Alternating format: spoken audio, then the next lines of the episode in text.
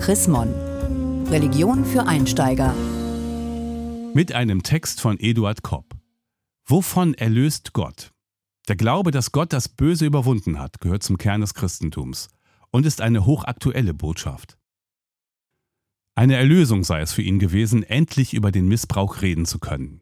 Nach Jahrzehnten des Vertuschens, so berichtet ein 58-Jähriger, nach Jahren des Leugnens und Abwiegelns bekam er erstmals die Möglichkeit, einer Beauftragten der Kirche zu schildern, dass ein Pfarrer ihn missbraucht hatte. Sein Glück, er geriet an eine Psychologin, die seine zum Teil unscharfen, aber ungebrochen schmerzhaften Erinnerungen nicht anzweifelte.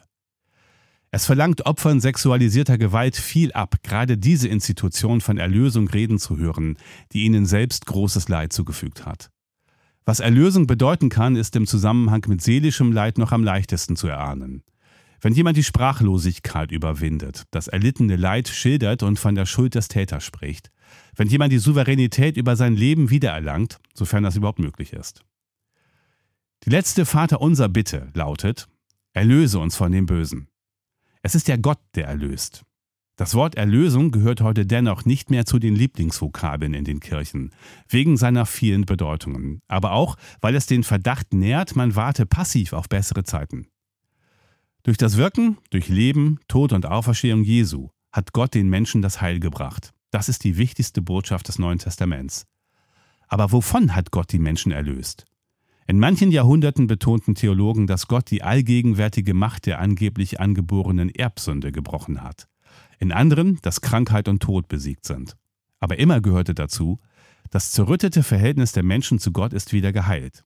Denn die Heillosigkeit, die viele Menschen belastet, betonte Martin Luther, geht nicht nur auf einzelne Taten und Worte zurück, sondern sie hat ihren eigentlichen Grund darin, dass sich die Menschen von Gott abwenden und nur ihren eigenen Vorteil suchen. Christen glauben, Gott habe Leid und Tod überwunden. Menschen erkranken aber weiterhin, leiden Gewalt und sterben. Spätestens seit Auschwitz wirkt eine allzu naive Erlösungsgewissheit völlig unglaubhaft. Gewiss war für die meisten inhaftierten Juden, Kommunisten, Homosexuellen, Sinti und Roma nur ihre brutale Vernichtung.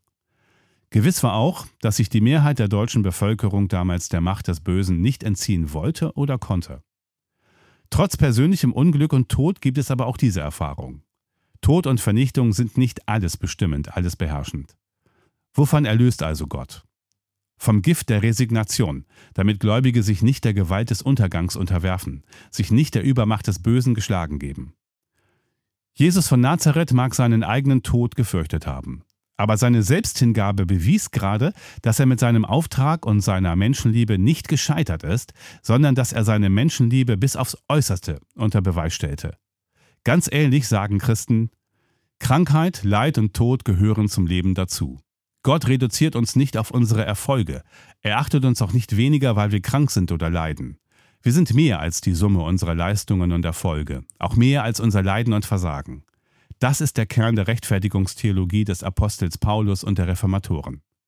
Wem der Begriff Erlösung zu gewaltig ist, der mag mit dem Reformator Martin Luther von Freiheit sprechen oder mit Dietrich Bonhoeffer, dem Pfarrer der bekennenden Kirche, von Liebe.